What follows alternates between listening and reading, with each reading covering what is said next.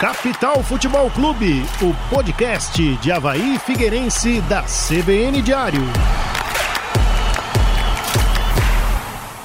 Olá para você que está ouvindo o Capital Futebol Clube, seja bom dia, boa tarde, boa noite ou até boa madrugada. Konnichiwa para você que nos ouve aqui nessa belíssima plataforma digital que você está escolhendo para apreciar os comentários, as risadas e tudo sobre futebol catarinense, Havaí Figueirense e também tudo que rola por aí, mundo afora. Ao meu lado, Matheus Boaventura, Cadu Reis. Vamos começar essa resenha, gurizadinha? E aí, Ronaldinho? E aí, rapaziada, tudo bem? Tudo tranquilo? Tudo na parcimônia? Gostei de tu abrir com a piadinha do Konnichiwa, porque ela linka com o programa anterior. Com o hashtag 2. É, aí o cara que não entendeu vai pensar o quê? Pô, sou obrigado a voltar lá e ouvir o Capital FC 2. Isso porque tu tá falando, porque senão ele não ia se ligar e já ouvir o É, outro. por isso que eu já tô dando... Tu és muito bom. E aí, mesmo que a gente fale sobre eh, futebol, e, e é lógico que os assuntos acabam perecendo, a ideia do podcast é que ele possa ser ouvido a qualquer momento, né? Então, ainda que estejamos falando de um contexto da semana passada, vale conferir o número 1, um, o número 2 e agora, é claro, esse maravilhoso programa pós-clássico número 3. É, até justifica o nome o Capital Futebol Clube e o assunto central sempre Havaí Figueirense. Tu ouves? Eu ouvo. Só lembrando os nossos arrobas para você que gosta de mandar a sua sugestão, seu comentário sobre os programas, que a gente sempre sobe no nsctotal.com.br barra CBN, este que é um podcast da CBN Diário, uma rádio aqui de Florianópolis. O meu arroba... Pode falar, Cadu? Não, pode falar. Ah, o meu arroba é Ronaldo Fontana. Diga os, seus, os, os vossos arrobas aí pra galera que quiser seguir, comentar e mandar a sugestão. São vários os teus arrobas ou o Cadu? meu é arroba Cadu com K, Reis com dois S em todas as redes. É, o meu tem uma variação, o arroba Mate Boaventura no Twitter e o arroba Mateus B Boaventura no Instagram. Pô, mas daí tu quer avacalhar com a rapaziada. Tem dois Bs aí, não É, é, do Banco do Brasil, né? né? É só Bittencourt Boaventura. Eu ia mandar, na verdade, um abraço para os nossos ouvintes Apple. Porque agora nós estamos presentes também no iTunes, mais uma das plataformas que o que Capital espetáculo, FC conquista. Estamos no Spotify, no Google Podcasts, enfim, todas as plataformas aí de distribuição de podcast. Você pode nos encontrar, assinar e não perder nenhuma nova edição do programa. Vamos começar com os nossos assuntos, porque no último domingo tivemos clássico entre Havaí e Figueirense, Figueirense e Havaí no estádio Orlando Scarpelli.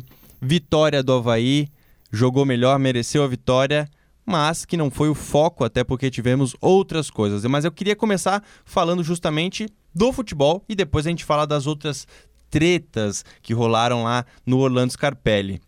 Vocês viram uma mudança aí? Na verdade, o nosso Matheus Gostou Boaventura- do jogo, Matheus? Pô, só tive que assistir depois do jogo, né? Porque durante a partida ficou impossível, apesar de estar presente no estádio Orlando Scarpelli. E Esse- convocado por Paulo Branco para votar no craque da partida. É, esse foi um dos melhores momentos da transmissão, quando o Paulo Branco chama o Matheus Boaventura para votar no craque do jogo. E aí, no ar, o Matheus Boaventura diz: Não assistiu o jogo. Infelizmente não assisti ao jogo, Paulo. É, o cara cuida das redondezas né, do estádio Orlando Scarpelli. Foi um jogo que ganhou ingredientes extras já na primeira etapa, quando a torcida do Havaí começa a tirar objetos. Né, no momento em que eu entrevistava na arquibancada do estádio o eterno lateral direito e agora meia Carlos Alberto, que aos 42 anos ainda não se aposentou. Uma dessas pedras quase atinge minha cabeça e ali já se formou um pequeno trauma, né? A gente relatou ao vivo na CBN Diário, mas por esses episódios e estar buscando personagens do lado de fora, sempre os bastidores, a gente não consegue focar no que tá rolando no gramado. Enfim, pelo que vinha mostrando o Figueirense, eu tava achando que o Figueirense talvez fosse levar a melhor no clássico, porque ele tava vindo ali de duas vitórias e um empate, tava na liderança do campeonato, tava mostrando até um futebol bom, é, progredindo bastante. Não que tenha sido mal no, no clássico, mas a, o pulo maior, eu acho, da- do que tava vindo mostrando anteriormente pro que mostrou no clássico foi do Havaí.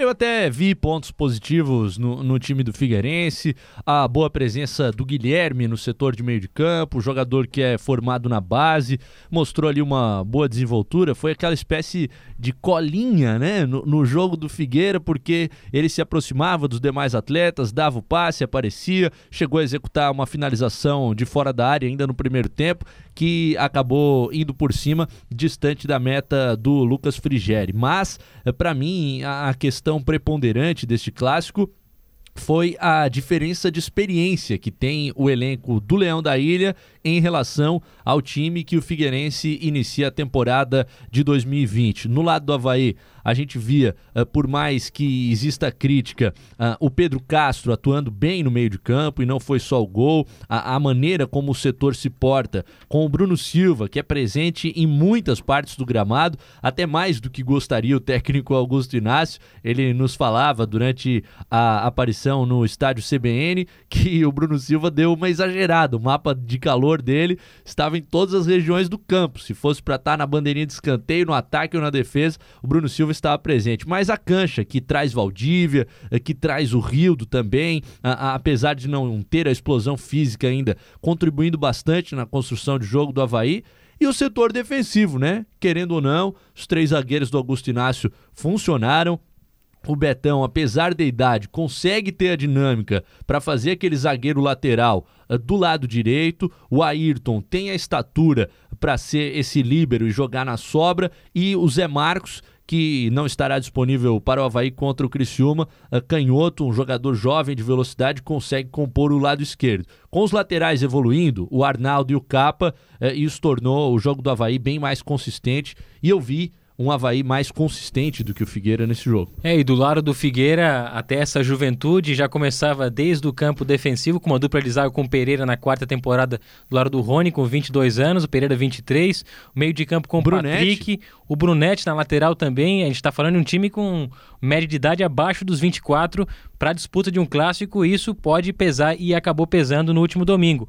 Um fator que eu não entendi, pelo menos do lado do Figueirense, foi analisar depois a ausência desde o início da partida do Pedro Lucas, que ele poderia ter entrado naquele esquema com o Pedro Lucas. O Vitor Feijão, a gente sabe que é um atleta que, para fazer o 9, é complicado. A pela questão física e até ele perde a característica dele de beirada mesmo, de correria, de jogada de linha de fundo e cruzamento, ou até de ir para o chute de fora da área também, como ele fe fez e fazia lá no Criciúma quando teve a sua melhor temporada em 2018 na disputa da Série B. Foi um erro que acabou custando caro, porque o Figueirense, apesar de ter agredido um pouco o Havaí no primeiro tempo, no segundo tentou, mas não era tão efetivo, ainda mais depois da entrada do, do Pedro Lucas, mostrando um pouco de, de confusão até nesse raciocínio inicial que eu comecei, porque se o Pedro Lucas entra desde o início da partida, poderia ter outra configuração. Com a entrada dele no segundo tempo, o Havaí já tinha o controle do jogo. Tem aquela questão também de talvez o Márcio Coelho não, não quis já colocar o Pedro Lucas de titular, mesmo que ele tenha mostrado um futebol um pouco. É, ele atuou, atuou pouco na partida anterior contra o Joinville, na vitória lá, que ele até fez um golaço, mas e não colocar ele titular logo na partida seguinte para não tirar tanto a motivação do Nicolas, porque é provável que ele entrasse na, na vaga do Nicolas, assim como ele entrou no segundo tempo. Mas, é, pelo que estava demonstrando o jogo, quem deveria ter saído, e antes até, mesmo que ele não tenha entrado como titular, quem deveria ter, na minha opinião, logicamente, quem deveria ter saído para a entrada do Pedro Lucas tinha que ter sido o Vitor Feijão e não o Nicolas, porque o Vitor Feijão estava um pouco. É, não estava demonstrando muita coisa ali, principalmente no primeiro tempo. Ele cansou bastante, estava correndo bastante, desempenhando uma, uma função tática ali pela, pela esquerda de ataque do Havaí, é, é, onde estava jogando o Capa, por exemplo, mas ele deveria ter saído para a entrada do Pedro Lucas, porque eu acho que daria uma, um, uma dinâmica melhor ali no ataque do, do, do Figueirense e também eu acho que confundiria um pouco a marcação do Havaí, porque eles estavam com três zagueiros na esquerda estava descendo bastante o Capa, na direita estava descendo bastante o Arnaldo. E se eles fizessem essa alteração, por mais que o Nicolas estivesse jogando de centroavante ali nessa conjuntura com a esquerda com o Diego Gonçalves, na direita o Vitor Feijão, e colocar na lateral o Nicolas, não na lateral, mas sim de, de, de, de ponta direita ali, o Nicolas, eu acho que confundiria bastante a marcação. E essa questão dos três zagueiros do Havaí tá dando uma, um- uma certa. deixando bem compacto, digamos assim, a defesa, porque tem vezes que defende com três zagueiros e ainda descem os dois laterais, então ficam uma linha de cinco ali marcando e não cria, não tem como dar muito espaço para a equipe adversária. Então acho que até o Augusto Inácio vai continuar mantendo aí esses três zagueiros com a linha de cinco, dependendo da eventualidade do jogo. Agora é o seguinte, no primeiro tempo o Havaí poderia ter feito mais. Teve gol anulado, cruzamento perfeito do Capa para o Jonathan, estava em situação irregular anulado, teve cobrança de falta do Valdívia que o Sidão eh, fez uma defesaça. Mas Teve aí- o tapa do Rildo também, que foi na lua. É verdade. Mas aí, Matheus, a gente chega no segundo tempo e com o jogo ainda 1 a 0 e a história poderia ter mudado. Porque tem um lance do Figueirense dentro da área com um cabeceio e o Betão aparece em cima da linha, o Frigeri já não chegaria.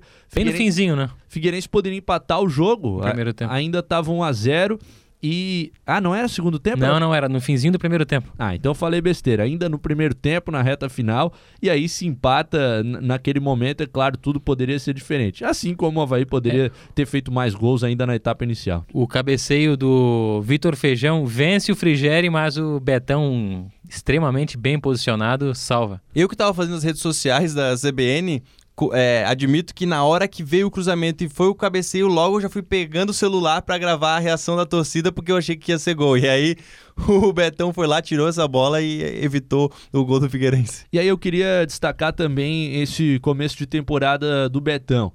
Jogador que, como a gente sabe, já tem muita experiência. Ah, o Havaí fez cinco jogos em 16 dias. Ele foi titular de todas as partidas. Ah, tem conseguido aplicar aquela velocidade para ser um zagueiro lateral, como eu falava. A gente viu ele dar carrinho perfeito na bola ah, durante esse clássico. Tá presente sempre que a, a defesa precisava. Teve gente pedindo um segundo cartão amarelo para o Betão. Eu, particularmente, achei que não, não era o caso naquela falta que foi marcada em cima do Diego Gonçalves, quase entrando na área.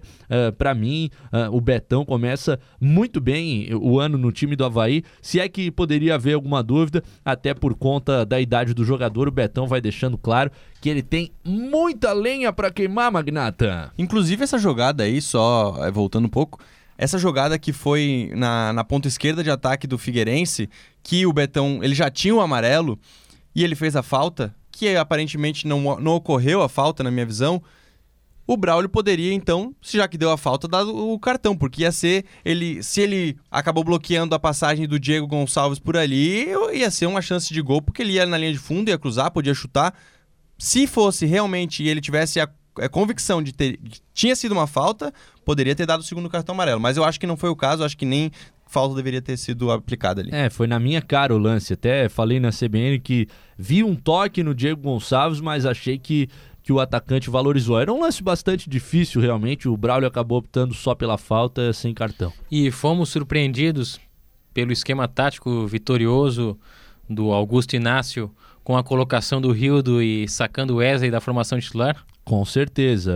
Eu projetava um outro time, né? Sem justamente essa troca, Matheus. Ah, projetava a presença do Wesley e não do Rildo. E a gente viu o Rildo titular pela primeira vez no ano. Para mim, ele acrescenta bastante ao time do Havaí, mesmo ainda eh, sem ter a, condição física perfeita. É um jogador que ah, domina a bola com tranquilidade, que parte para cima no um contra um, que mostrou, né? A, a jogada do, do gol.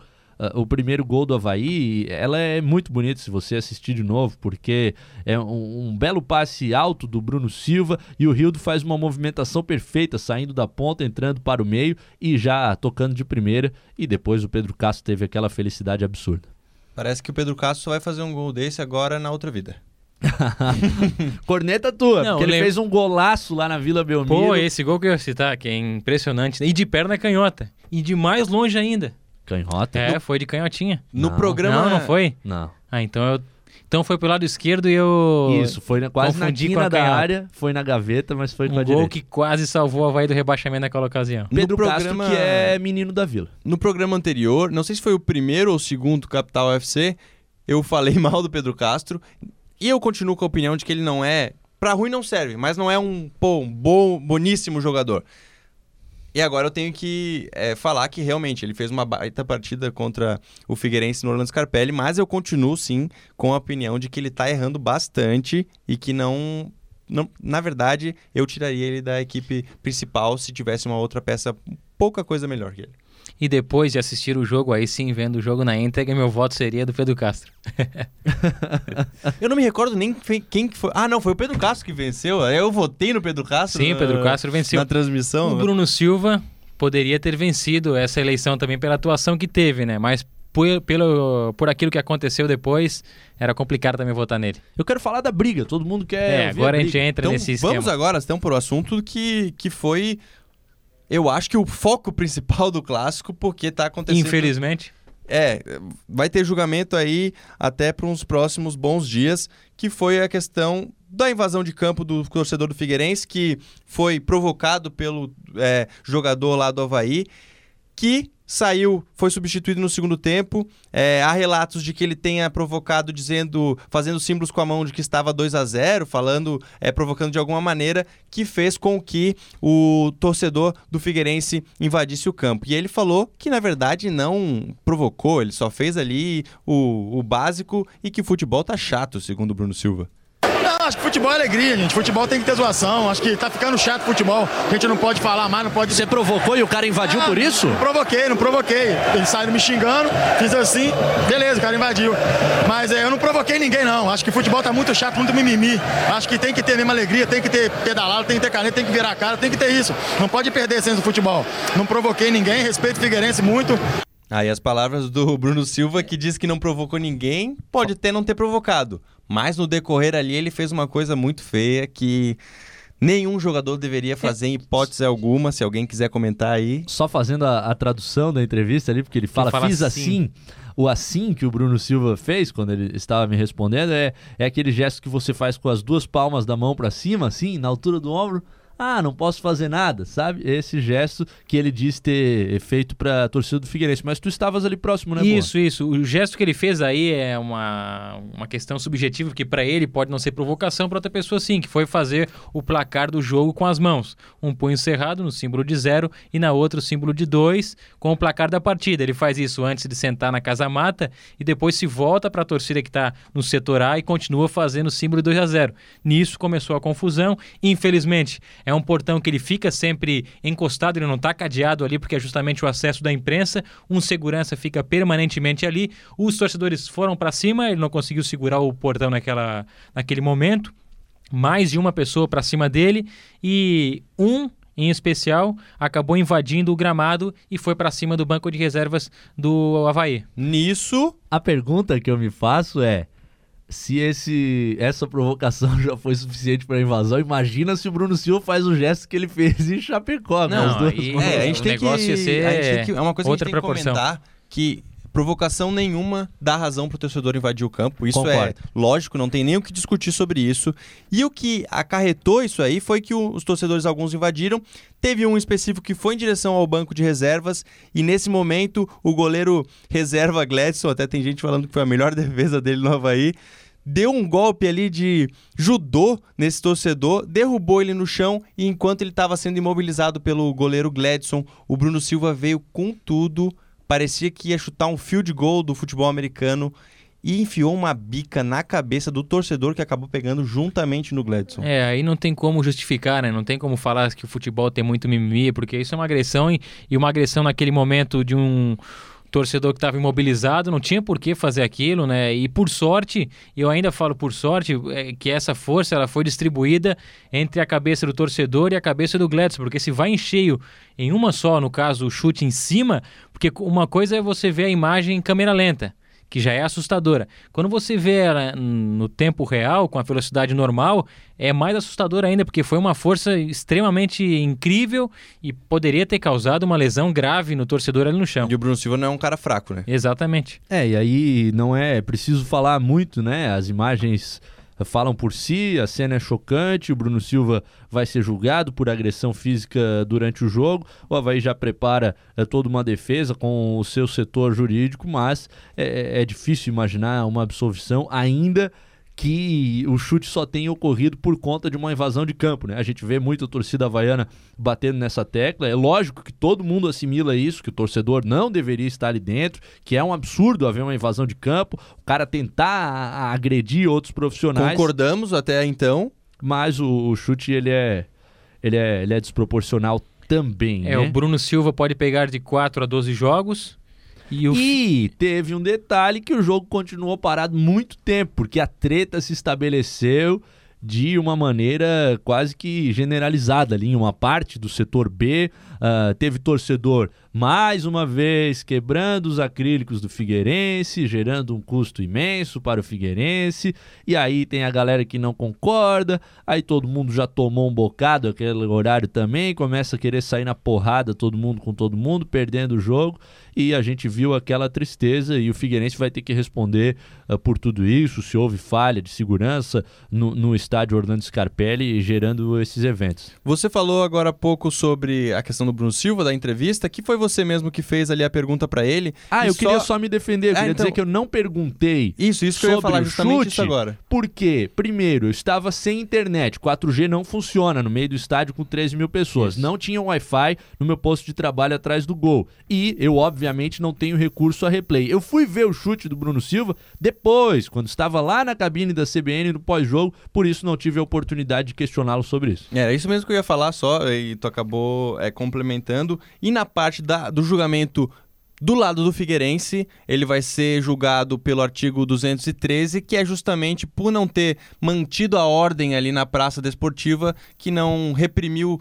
é, na verdade, até reprimiu ali depois que os torcedores invadiram e tal, mas ele devia ter feito a segurança e não fez. Então, vai ser uma das penalidades aí é de 100 a 100 mil reais ah, a multa e também pode perder aí alguns jogos de mando de campo. Se a gente viu uh, o Havaí ser punido com uma perda de mando de campo por uma, por uma invasão, é é bem verdade que coletiva, né? Foram muitas pessoas, mas uh, pacífica, em que não houve pelo menos o registro de uma grande agressão, ou talvez esteja falando algo errado, mas não me recordo de uma, de uma agressão. A gente estava lá dentro do campo, uh, inclusive. É difícil imaginar que o Figueira uh, não venha a perder nenhum mando de campo. Isso pode prejudicar a equipe, inclusive aí em eventuais mata-mata do Campeonato Catarinense. É um aspecto a se levar em conta é que toda aquela atmosfera ou a construção do que aconteceu no setor A, que geralmente não é o setor que lota a priori, mas naquele jogo em específico tinha a promoção de que o sócio podia comprar mais um ingresso pela metade do preço. Então o setor A estava custando 40 reais para aquele jogo, um clássico.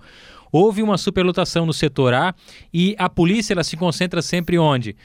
na parte da torcida visitante e também no setor B, que é onde, infelizmente, acontecem a, a maioria das confusões, não só no- nos clássicos, como também outras partidas.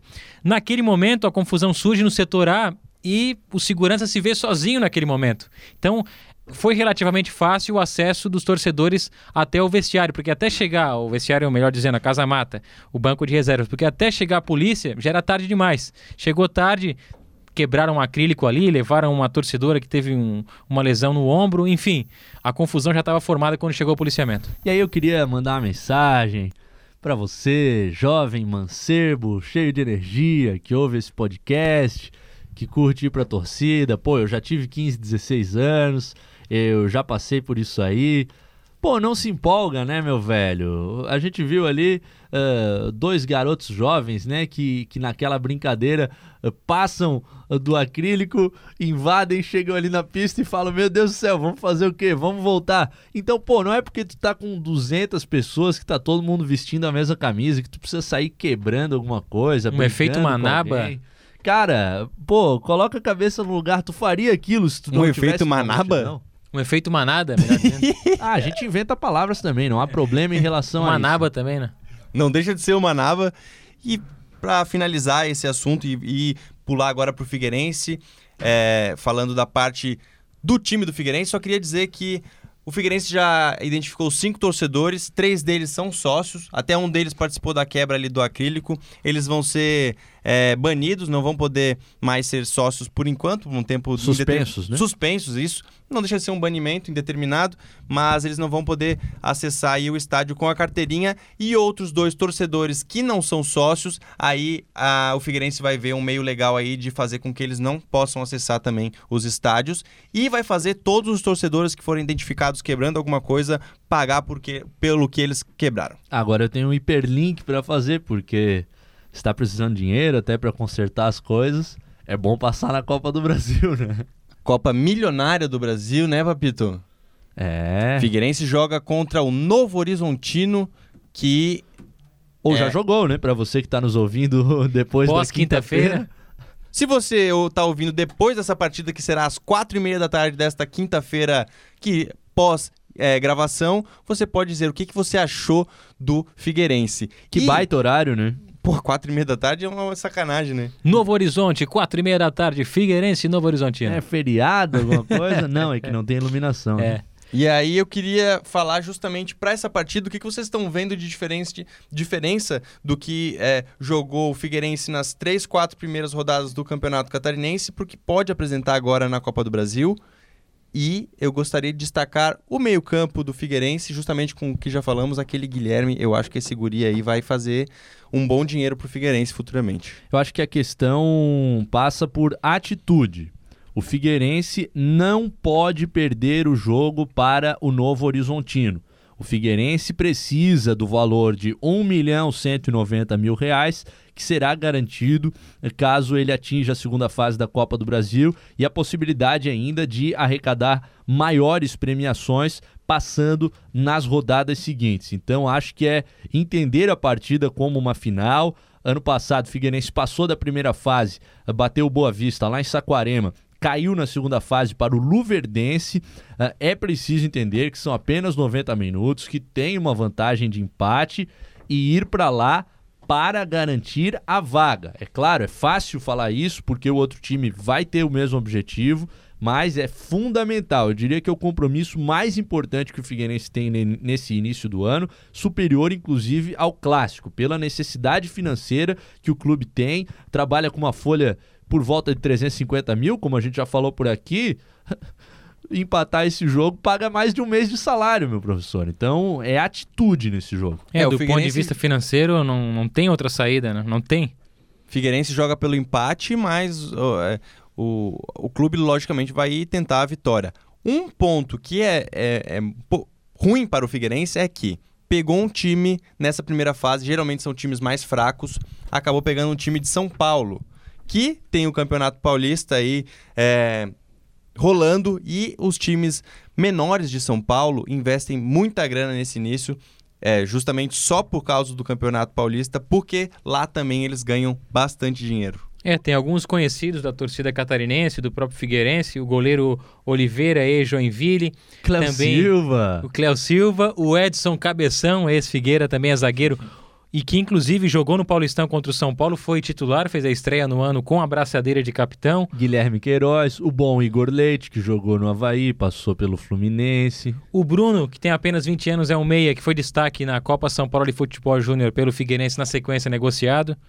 É, é esse poderio financeiro que o, o Ronaldo cita. E é uma dificuldade que a dupla da capital vai passar, porque semana que vem tem o Havaí visitando a Ferroviária de Araraquara, que neste primeiro semestre também tem um bom valor de investimento. Porque é o seguinte, gente, você ganha por volta de 6 milhões de reais para disputar uma Série B do Campeonato Brasileiro que dura quase todo ano e ganha 5 milhões para jogar o Campeonato Paulista. Então, o, pessoal pode realmente empregar recurso na busca de jogadores e tanto o Novo Horizontino para o Figueirense quanto a Ferroviária para o Havaí eh, tendem a não ser adversários fáceis, mas, na minha visão, a, a dupla da capital, os dois times de Série B do Campeonato Brasileiro, com mais história, com mais camisa, tem de chegar lá no interior de São Paulo, conquistar pelo menos um empate e seguir em frente. Tantos são favoritos que jogam somente pelo empate e jogam fora de casa. É, definido por ranking nacional de clubes, né? Os times de melhor ranking, ah, eles atuam como visitantes na primeira fase, decisão em jogo único. E aí, citando um dos mais conhecidos do elenco, Thiago Ribeiro, o atacante, que estava no Londrina, ex-São Paulo, é titular, pelo menos no time principal do Novo Horizontino no Campeonato Paulista. Vamos dar umas risadas, será ou não? Depois de Vamos. vários assuntos, né? Vários Pô, assuntos pesados, de né? cima a baixo, de tristeza, raiva, vamos agora para umas risadinhas com o queridíssimo Neymar, que no campeonato francês destruiu uma partida, deu uma lambretinha e tomou um amarelo, um cartão amarelo por ter dado um drible, porque o juiz lá achou que ele estava querendo tirar um sarro com a equipe adversária.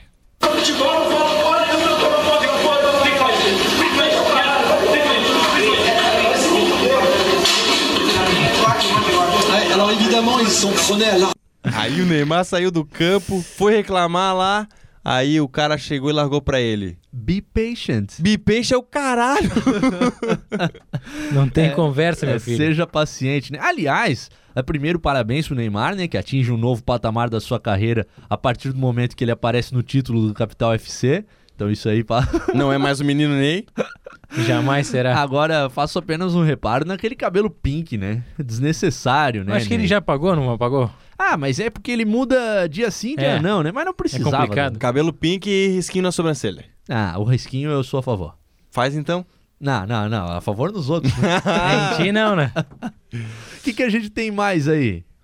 O querido Honda, que agora é o reforço do Botafogo, a gente falou dele no podcast passado, demos uma risada justamente com o técnico Valentim lá do Botafogo, Alberto Valentim. Falamos dele no, post, no, no podcast. Federico? Para italiano? Pra quem não ouviu, é muito engraçado também, vale a pena escutar o podcast passado. Falamos da questão do Honda e ele agora foi anunciado como reforço do Botafogo e deu um oi pra torcida. Eu sou Keisuke Honda. Muito prazer. Eu jogo Botafogo. Vamos a ver em Rio de Janeiro. Até logo. Obrigado. Tchau. Tchau, tchau. Já vou emendar essa daqui, ó. Ah, até, ó. O Honda tá vindo aí. Ih, lá vem. E muita taça eu vou ganhar. Vai, vai, vai. Arrascaeta é o caralho. Opa! Nunca jogou com o Kaká. Nunca falou com o Nikivar, rapaz. Não, se depender, se depender da, do português do Honda pra ele jogar bola no Brasil, o Botafogo tá ferrado, né? Porque O Honda tá falando melhor português do que um pessoal que eu conheço. O cara tá mandando ver já, hein? o Impressionante. pessoal da, da, da educação aí, os ministérios e tal. Ah, não vamos citar nomes, né? Acho que não se faz necessário.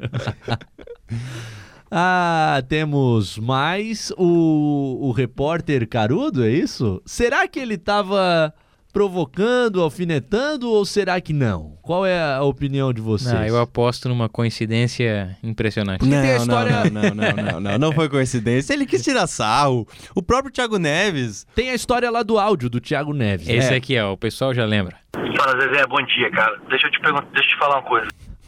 Esse é o clássico. É o áudio que ganhou o mundo aí, né? Com o pedido de pagamento de parte do salário, porque o jogo era importante. E aí a- o Thiago chegou no Grêmio. Virou um meme Fala, engraçado. Thiago. Beleza, cara? Seja bem-vindo aí ao. Roda Fala, Thiago. Beleza, cara? Seja bem-vindo aí ao. Pra quem vê o vídeo dessa coletiva que ele foi apresentar lá no Grêmio e que o Fala de Zezé virou um meme, Pô, o Ele filho dá- dele tava empolgadaço, né? ele Ah, dá, O cara caindo de sono na coletiva. ele né, dá uma, uma leve risadinha quando o cara fala: Fala, Thiago, beleza, cara? Ele dá uma leve risadinha, então eu acho que não tem nada de coincidência aí. Ele fez de propósito. Imagina, o cara ficou esperando a semana inteira. Eu vou fazer essa pergunta, eu vou começar desse jeito. Se Ensaiou, eu, se eu estivesse na coletiva, eu acho que eu faria a mesma coisa, pô. E. E o Honda tá vindo aí. Tac, Eu não tac, consigo tuc, tac, superar, mas que tac, maravilha, tac, cara. tac, Eu vou dormir hoje tac, pensando na tac, música do tac. Honda. Nunca falou sayonara. E aí, sayonara? Sayonara, arigatô a todos. É o arigatô? Obrigado. Konnichiwa. Sigam conosco, tá? Obrigado aí pra todo mundo que tem comentado nas nossas redes sociais. O Jean Richards, o Luiz Felipe já vieram me cobrar quando que sairia essa edição 3. Tá no ar, aproveitem, façam críticas também. A gente quer melhorar, quer evoluir e agradece todo tipo de sugestão. Mandar um abraço aqui pro Anderson, o Murilo e também o Lauro do canal Futebol pelo Mundo, que encontrei nos arredores do Scarpelli antes do clássico. Ele que tem mais de 50 mil inscritos no YouTube, visitou já mais de 60 estádios pelo mundo e relata tudo no canal dele. Infelizmente, o primeiro clássico dele foi com episódios de violência, mas quem quiser acompanhar tem tudo lá no YouTube com Futebol pelo Mundo. E o meu abraço final vai para pro Luiz Neto, pro Gustavo Kinderman, galera do Santo Antônio Crio que acompanha aí o Capital Futebol Clube e também pro Giovanni Silva, parceiraço, que deu aí uns feedbacks do que ele tá gostando no, no nosso podcast. Estás a brincar? Estou. Este miúdo vai ser um grande jogador. E vai. Os E- miúdos. E ganhamos o clássico. E foi-se. Falou, galera. Um abraço.